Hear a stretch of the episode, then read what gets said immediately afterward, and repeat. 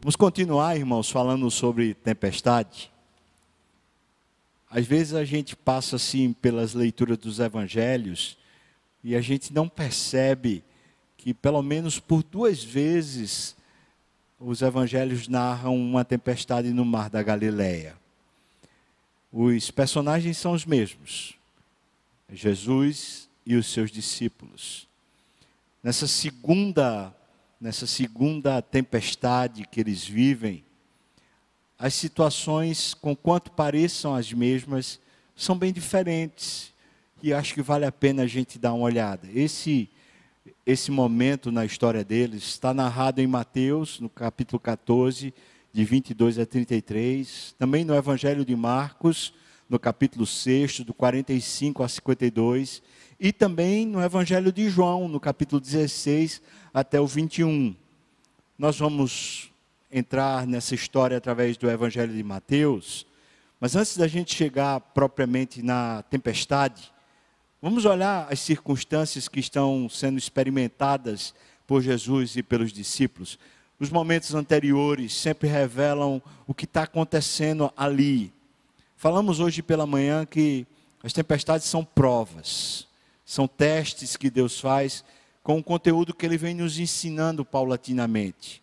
Agora eu queria que você pensasse que essa tempestade também é uma prova, também é um teste, mas incrivelmente o texto revela para nós muito mais a agenda de Jesus, o que ele estava vivendo antes dessa tempestade, e os discípulos, obviamente, estão ali participando mais como quem assiste do que com quem de fato vive as circunstâncias.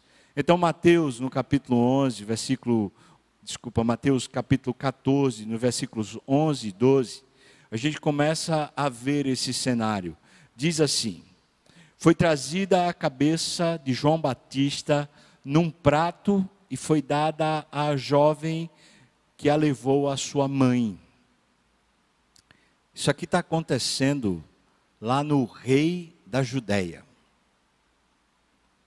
o rei Herodes, embriagado, olhando para uma moça que sensualmente dança, ele diz para ela: Olha, eu dou até metade do meu reino, o que você pedir eu vou dar.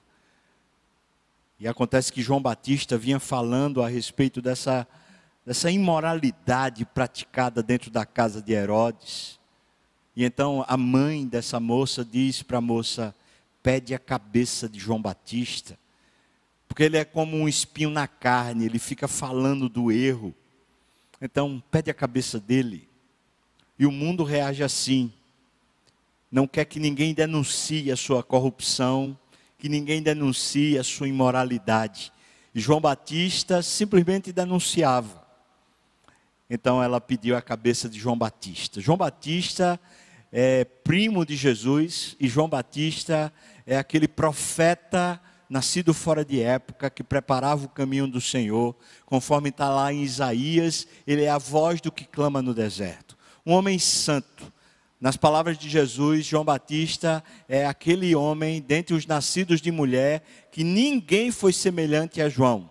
Ele é o maior de todos no reino de Deus, segundo as palavras de Jesus porque João Batista era cheio do Espírito Santo desde o ventre, obediente ao Senhor e tremendamente humilde. É da boca de João Batista que saem as palavras dizendo: importa que ele cresça a respeito de Jesus e que eu diminua. E de fato a vida de João Batista foi assim. Agora veja a situação: uma festa, uma festa promíscua, imoral, acontecendo lá no palácio de Herodes, João Batista preso, e de repente, aquela moça pede a cabeça dele. O texto diz no versículo 12: Então vieram os seus discípulos, vieram a Jesus, levaram, desculpa, os discípulos de João vieram, levaram o corpo de João Batista e o sepultaram. E depois eles foram e o anunciaram a Jesus. Então a circunstância antes da tempestade já está acontecendo uma tempestade, uma perda. A perda de um parente querido. Impressionante como, como é uma maneira fútil, uma, uma morte improvável. Aquele tipo de situação que um crente olha e fala assim: é injustiça, não dá para aceitar, porque aqui é uma coisa fútil e injusta. Jesus está aqui passando por isso como um homem, como qualquer um de nós, que vê uma injustiça acontecendo com a nossa família, com a nossa casa, que vê uma situação de futilidade, imoralidade, de corrupção acontecendo, afetando a sua casa, afetando os seus negócios. Então, fica triste, para não dizer indignado.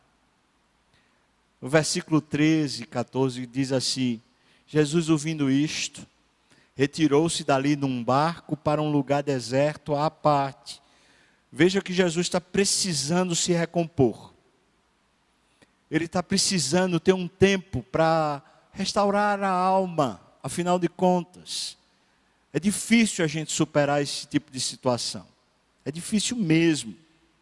Entretanto, o texto segue falando: sabendo as multidões, vieram das cidades seguindo-o por terra, desembarcando, viu Jesus uma grande multidão, compadeceu-se dela e curou seus enfermos.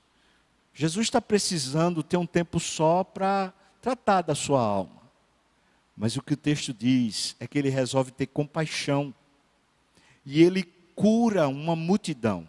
Eu queria que você pensasse comigo aqui que tantas vezes a gente está assim, com uma tempestade querendo tomar conta e se instalar dentro de nós.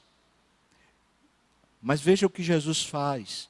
Antes de ter um alto cuidado, ele resolve servir, tomado de compaixão. Ele não tem uma agenda de cuidado consigo. Ele sabe que Deus vai providenciar a hora e o momento para esse cuidado acontecer ele segue na agenda do Espírito, debaixo desse controle de Deus.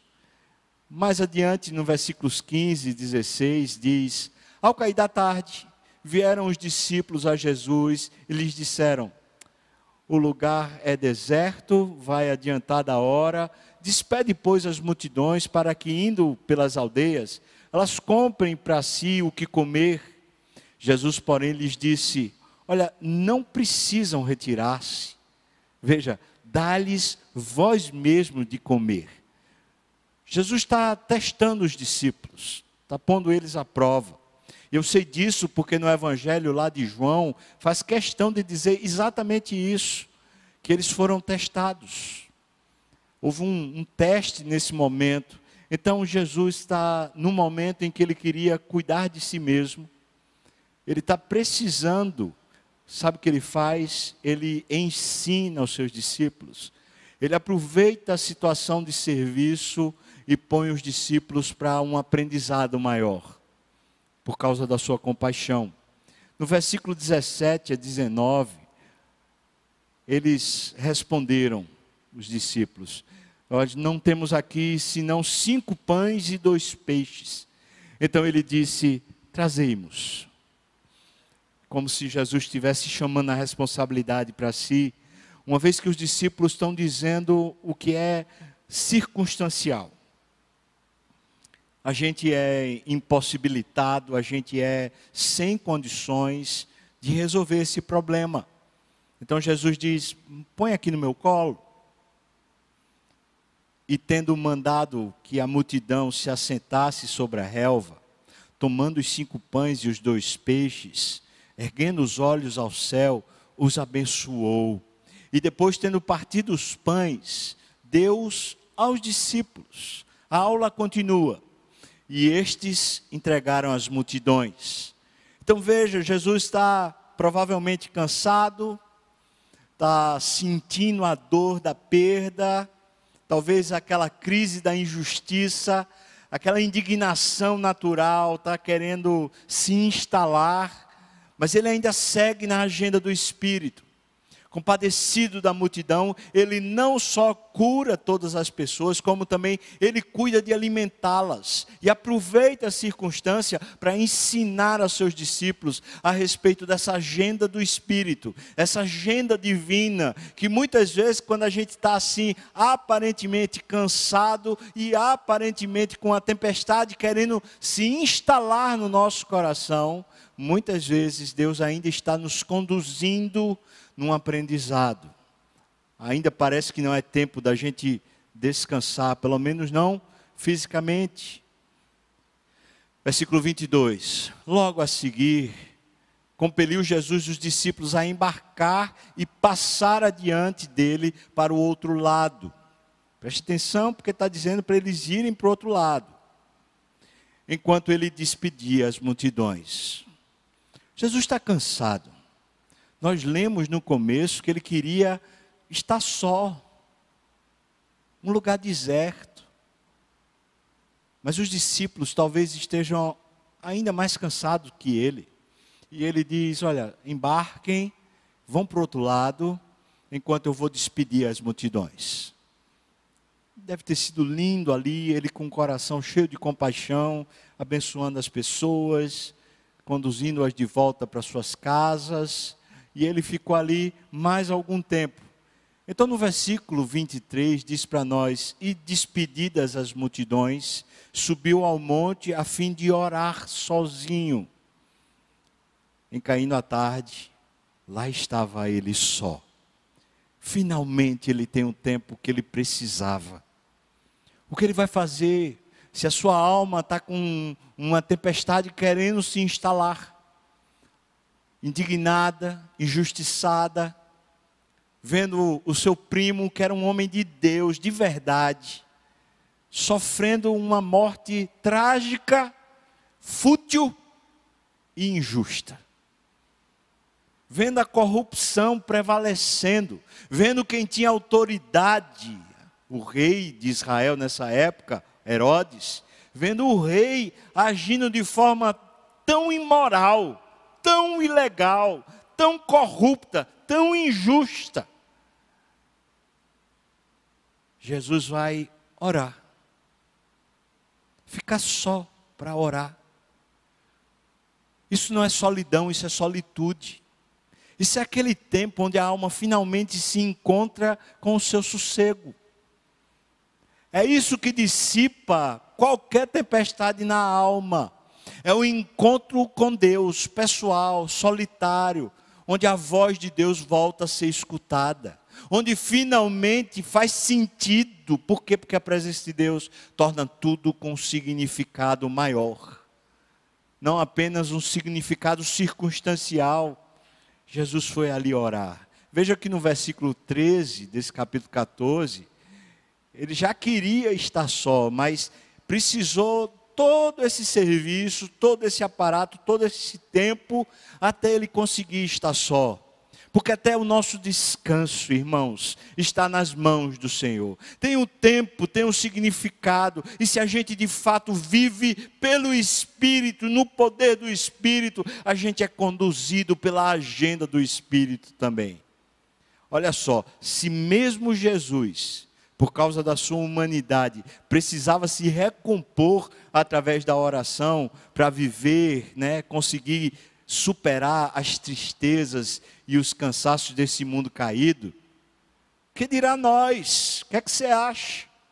Se até ele, por causa da humanidade, precisou.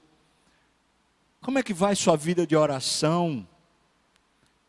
Como é que vai sua solitude, aquele tempo que você para para organizar ou reorganizar a alma?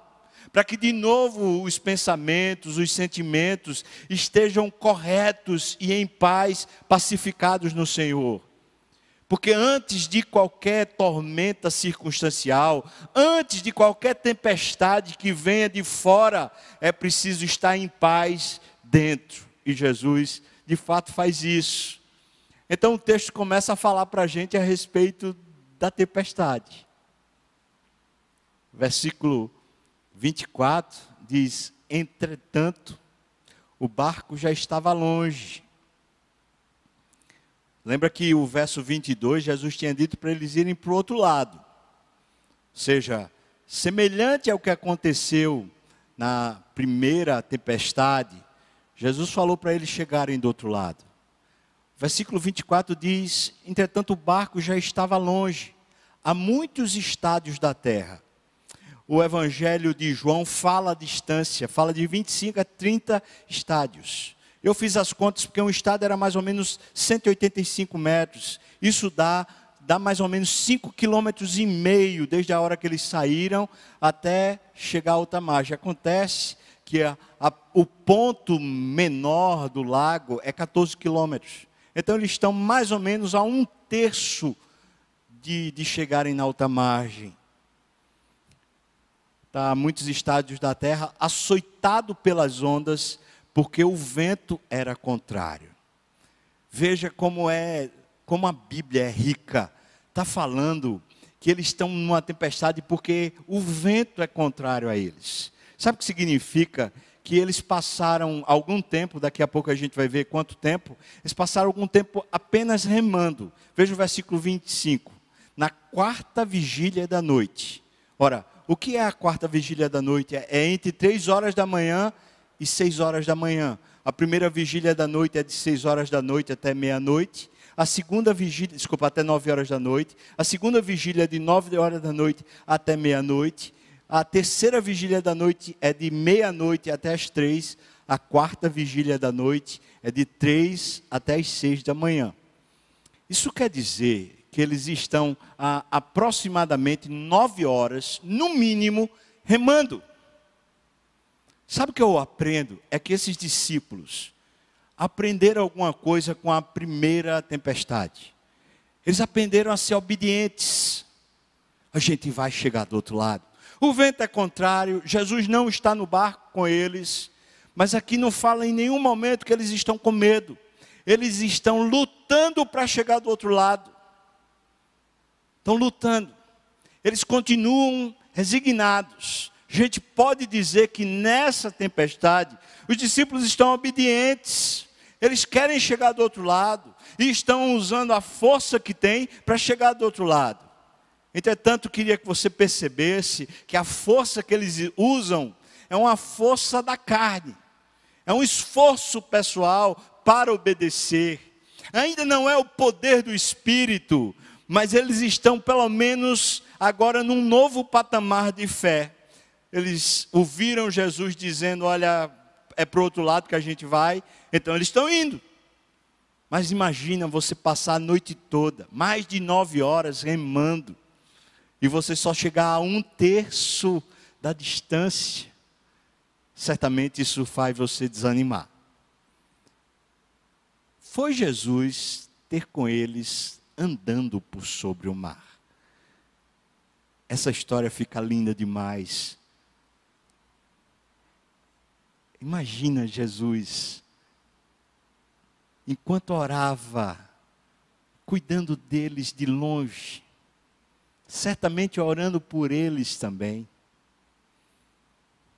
No versículo 26 diz: E os discípulos, ao verem-no andando sobre as águas, ficaram aterrados e exclamaram: É um fantasma. Veja que finalmente o medo tomou conta, depois de um cansaço físico, um labor gigante, já estavam cansados de uma agenda cheia, agora eles veem um vulto chegando, talvez quatro horas da manhã, três para quatro horas da manhã, onde a noite é mais escura. A dificuldade de discernir e entender o que é aquilo. E quando eles usam essa expressão, é um fantasma, a gente só vai encontrar duas vezes na Bíblia essa expressão é um fantasma. É aqui e quando Jesus ressuscita e aparece para os discípulos. Ele é confundido com uma espécie de espírito, uma aparição espiritual meio que tenebrosa. E naquela época a ideia é de alguém que vem, vem atormentar, vem fazer medo mesmo, vem causar transtorno. Então, como se ele estivesse dizendo assim: já não basta a quantidade de transtorno que a gente tem para obedecer o que ele mandou a gente fazer, ainda vem um espírito para nos importunar, eles estão aterrados. Essa expressão que é usada no versículo 26. E tomados de medo, agora apareceu a palavra medo. Agora apareceu a palavra medo. Tomados de medo, eles gritaram: mas Jesus imediatamente lhes disse: tem de bom ânimo. A palavra ânimo aqui no grego significa ter muita coragem. Ser, ser, não ter, mas ser de bom ânimo. Sabe, irmãos, talvez essa seja uma boa lição a respeito da tempestade que agora está instalada. É que uma das coisas que vai fazer a gente sobreviver à tempestade é o bom ânimo, é manter o coração no lugar certo, é cuidar para que a mente não comece a naufragar por causa das circunstâncias. Sabe, você viu dizendo aqui que eles estavam indo, estavam indo, e de repente aparece o fantasma para eles, né? E então eles pensam, já não basta todo o esforço que fizemos, ainda vamos ter que fazer outra coisa agora.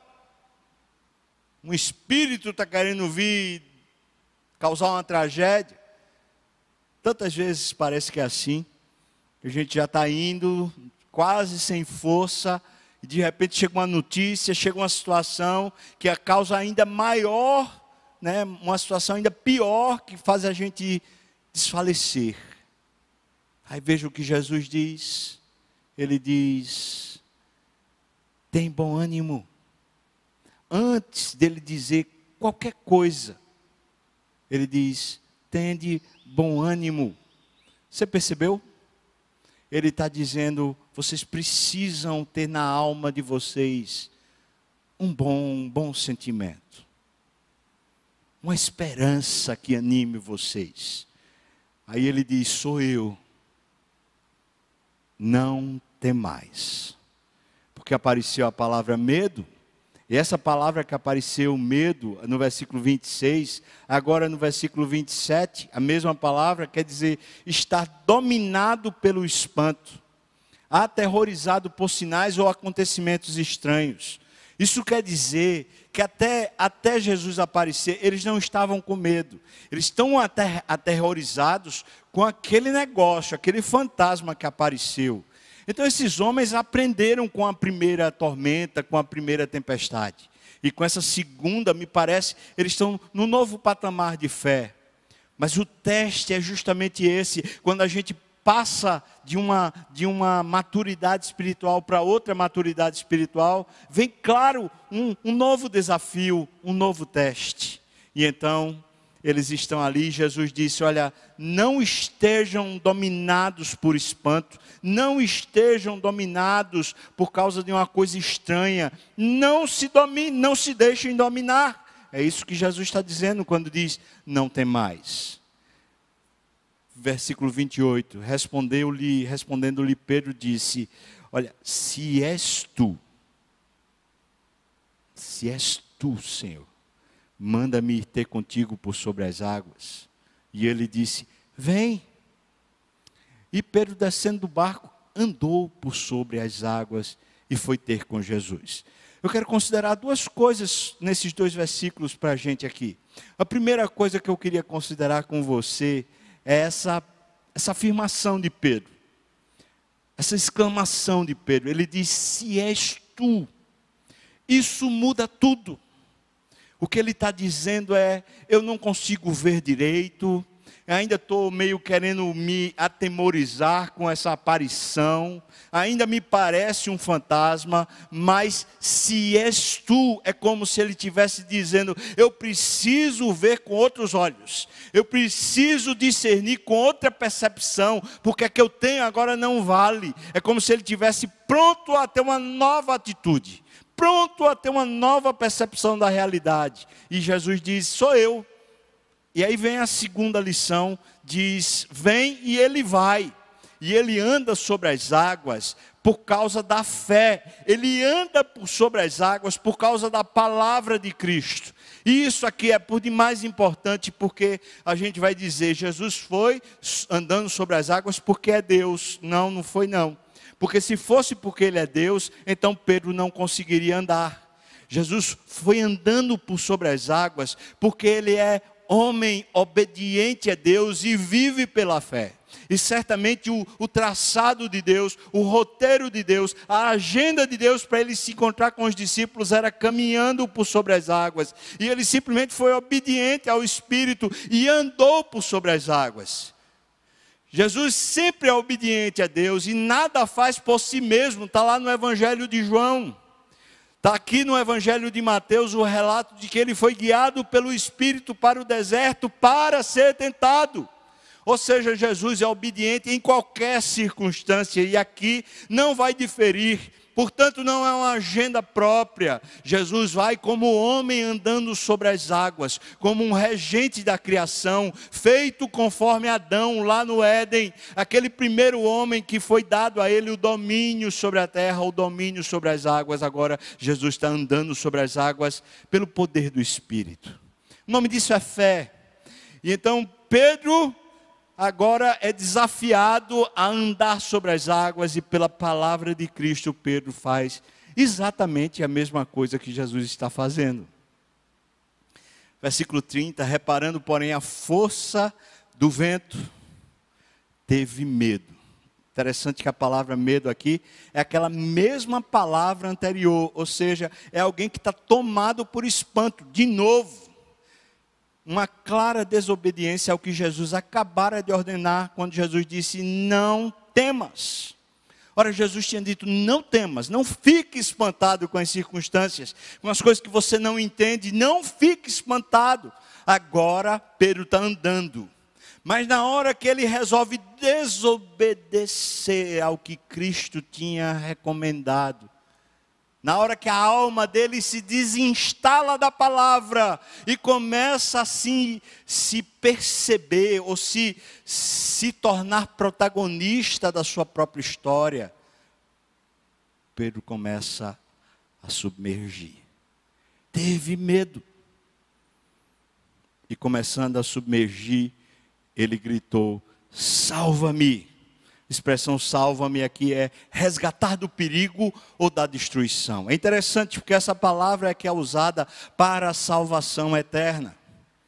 Ou seja, é como se Pedro estivesse dizendo: Eu estou indo para uma perdição, eu estou indo para uma destruição. Não se trata apenas de salva-me aqui dessas circunstâncias, mas salva-me porque eu sou assim, eu sou inconstante, eu sou infiel, eu sou essa pessoa que vai para lá e vai para cá, vai para lá e vai para cá salva-me.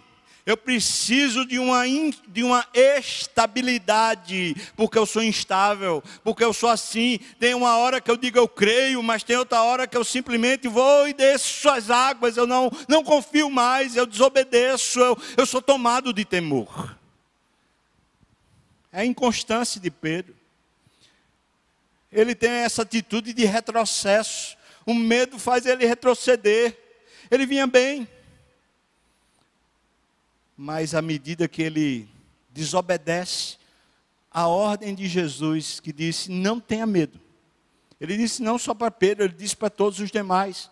Mas é aqui que essa história fica interessante, porque, porque agora deixa de ser apenas uma questão com doze e passa a ser uma questão pessoal. Pedro tem uma lição diferente de todos os demais.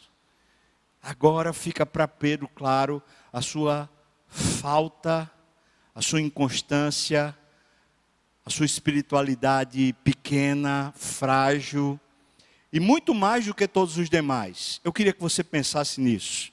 Isso aconteceu na, na vista de todos. Todos os discípulos viram. O próprio Pedro se viu aqui. É claro, Jesus já conhecia Pedro, já sabia dessa inconstância dele. Mas eu queria que você percebesse que Jesus pegando ele, né? Ele vai viver agora com isso na cabeça. Eu passei essa humilhação pela minha falta de fé na frente de todos os meus amigos. Eu passei essa humilhação na frente de Jesus. Eu passei essa humilhação na frente de mim mesmo. eu comecei, mas eu sou inconstante. Eu comecei, mas eu sou instável. E eu afundei. Versículo 31, prontamente Jesus estendendo a mão, tomou e lhe disse: Homem de pequena fé. A palavra é oligopistos, significa pequena fé, que confia muito pouco. A palavra oligo significa pouco, pequeno, limitado, de grau ou intensidade leve ou desprezível. É assim que Jesus está dizendo para Pedro. Jesus está lá e está colocando clareza nos olhos de Pedro. É assim que você ainda está. Piste significa crença que diz respeito ao relacionamento do homem com Deus e com as coisas divinas. Então pode-se dizer que o relacionamento de Pedro com Jesus ainda não é profundo, ele ainda está cheio de reticências, ele ainda não parece ter amadurecido profundamente nessa confiança em Jesus e diz, geralmente com a ideia inclusa de confiança e fervor santo, nascidos da fé e unidos com a fé. Jesus disse para Pedro: Por que duvidaste? Por que duvidaste? Veja, essa palavra dúvida aqui só aparece duas vezes, a semelhança de fantasma. Nas duas vezes, está lá o fantasma aparecendo. Ele diz: Por que duvidaste? A outra aparição é em Mateus capítulo 28, versículo 17. Jesus então está revelando para Pedro aquilo que já a vergonha revela. Às vezes o óbvio precisa ser dito.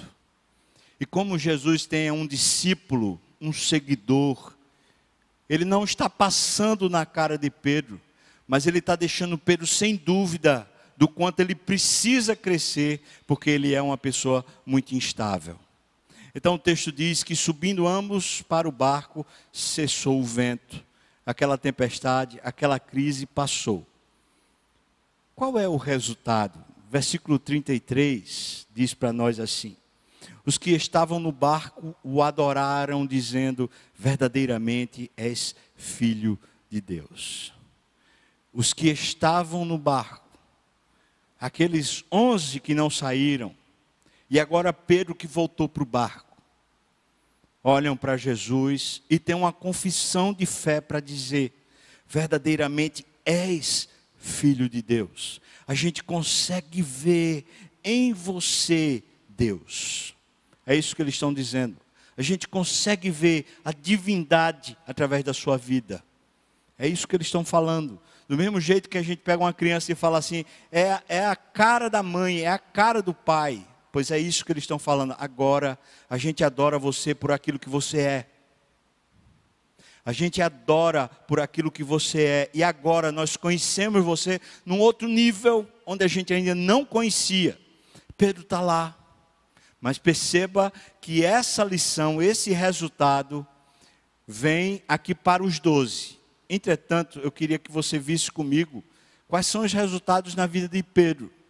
E isso só vai acontecer alguns capítulos depois, no Evangelho de Mateus, lá no capítulo 16, versículos 15 a 20. Aí a gente encontra Pedro amadurecendo, um crescimento da fé que dá revelação e discernimento espiritual. Versículos 15 a 17 diz assim: mas vós, Jesus, perguntou, continuou ele: Quem dizeis que eu sou? Versículo 16. Respondendo Simão Pedro: Veja, Simão Pedro, tu és o Cristo, o Filho do Deus vivo. O Filho do Deus vivo já tinha sido dito lá naquele barco, naquela, naquele, é, naquela tempestade.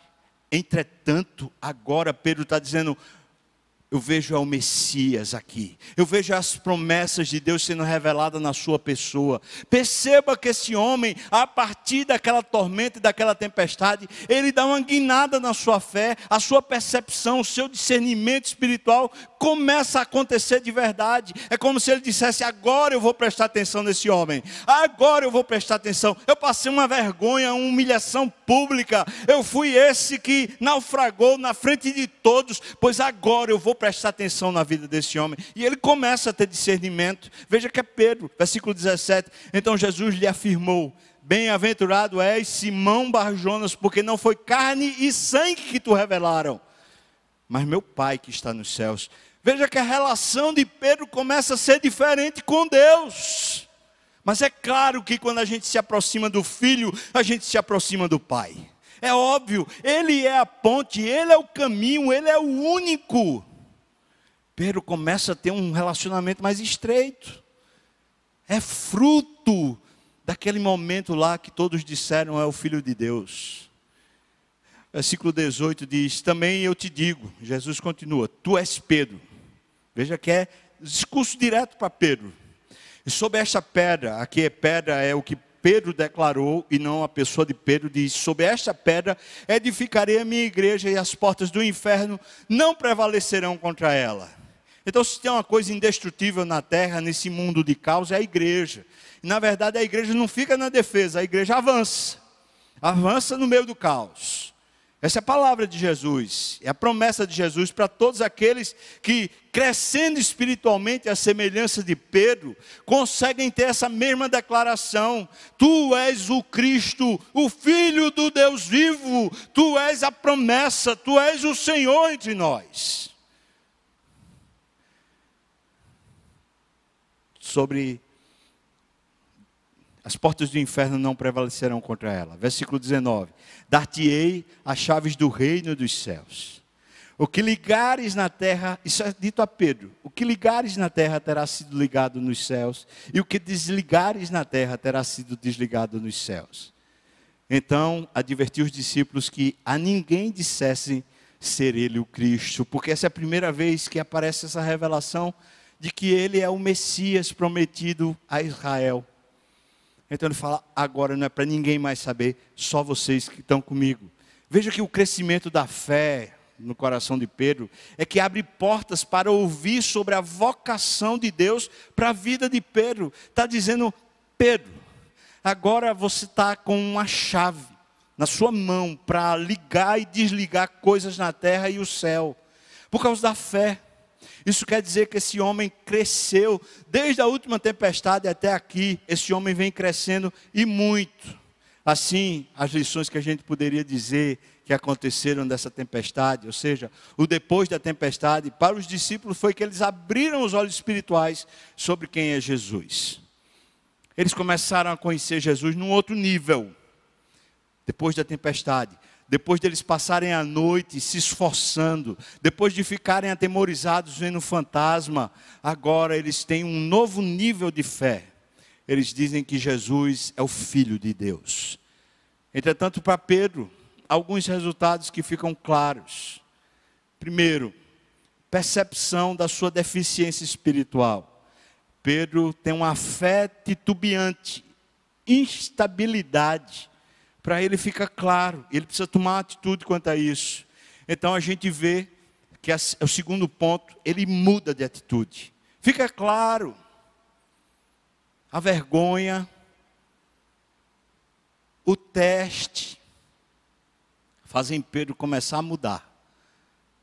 Terceiro, o crescimento da fé deu para ele uma revelação e discernimento espiritual essa intimidade com Deus fazem ele conseguir finalmente enxergar espiritualmente a vida. É por isso que ele diz: Tu és o Cristo, o Filho do Deus vivo. E quarto, o crescimento da fé abriu finalmente as portas da vocação de Pedro. Pedro, você vai estar aqui abrindo e fechando as coisas entre o céu e a terra. E se você quer saber, Pedro é justamente esse protagonista no universo judaico que abre o evangelho para os gentios. Ele abre, ele é o primeiro dos apóstolos que leva o evangelho para os gentios. Pedro é que começa a ter isso dentro da igreja. E isso está revelado através de Jesus. Por quê? Porque Pedro começou a crescer na fé depois dessa experiência de tempestade. Pergunto para você, o que é que você vai ter depois dessa tempestade que a gente está passando, da pandemia do coronavírus? Quais são os resultados que Deus tem mostrado para você? Eu desafio você a gravar um vídeo, talvez, mesmo que seja só para você, escreva as lições de Deus para a sua vida. Será que Deus tem mostrado para você que você naufragou? Que você é fraco na fé? Que você é dessas pessoas inconstantes, instáveis, que se a circunstância muda, você vai lá e afunda. Tem uma hora que você está pronto a andar sobre as águas e de repente você afunda. Será que essa tempestade mostrou isso para você? Veja Pedro. Ele toma uma nova atitude. Ele resolve observar melhor Jesus. Ele resolve ter um novo nível de relação com Deus. Que lições essa tempestade está trazendo para você? Talvez você, nessa tempestade, está vendo Deus como você nunca viu. Seus olhos espirituais foram abertos a esperança que você jamais pensou que teria, está aí pujante dentro de você, a força para continuar remando contra a correnteza, continua no seu coração. Talvez Deus esteja mostrando para você, vale a pena crer, vale a pena perseverar. O que é que Deus está ensinando para você? Talvez Deus esteja ensinando para você que às vezes a gente se esforça demais, mas a salvação só vem quando Jesus chega e simplesmente resolve. Por isso, por mais que a gente esteja se esforçando, a solução está vindo, ele sempre vem, e mesmo quando ele está distante, ele observa, ele cuida, Ele ora, Ele é o nosso intercessor. O que é que Deus tem dito para você nessa tempestade que a gente passa? A experiência é sua, assim como a minha também. E pensa, talvez você é um adolescente. Pensa a oportunidade que Deus dá para você para daqui a 30, 40 anos você está contando para seus filhos adolescentes. Pensa na oportunidade que Deus está dando para daqui a 50 anos você está contando para netos. Essa é uma experiência sua que a gente não vai poder ter a do outro, só a nossa. Talvez você é uma pessoa mais experiente, já mais de, de dias, e você pode pegar esse memorial e no seu coração estabelecer metas, horizontes. Talvez você já vinha dizendo a vida já está acabando e agora você percebe, ah, tem muito mais. Deus ainda pode me usar, eu ainda posso crescer na fé, eu ainda posso me fortalecer que é que Deus está ensinando para você? Vamos orar. Convidar o pessoal do louvor para vir para cá. Vamos orar. Muito obrigado, Deus, pela tua palavra que é viva e eficaz. Nós só precisamos é de ti mesmo, Senhor. Faça a nossa fé aumentar. Senhor, nos ajude a perceber quais são as lições, quais são as, as palavras que o Senhor nos tem dado nessas circunstâncias, a tirarmos um bom proveito desse temporal que tem caído sobre nós nesses dias, Pai. Senhor, nos ajuda, porque precisamos é de Ti, Pai. Ó Jesus, nós estamos nessa tempestade e pedimos ao Senhor, venha, Senhor, não se demore venha nos ajudar. Venha, Senhor, nos salvar. Nós precisamos é de Ti. No nome de Jesus. E que a graça do nosso Senhor e Salvador Jesus Cristo, o amor de Deus, o nosso querido e amado Pai, a comunhão, o consolo, a bênção, o poder, o avivamento do Espírito venha sobre nós, o povo do Senhor, não só agora, mas até quando o Senhor voltar e nos tomar para si. Aleluia.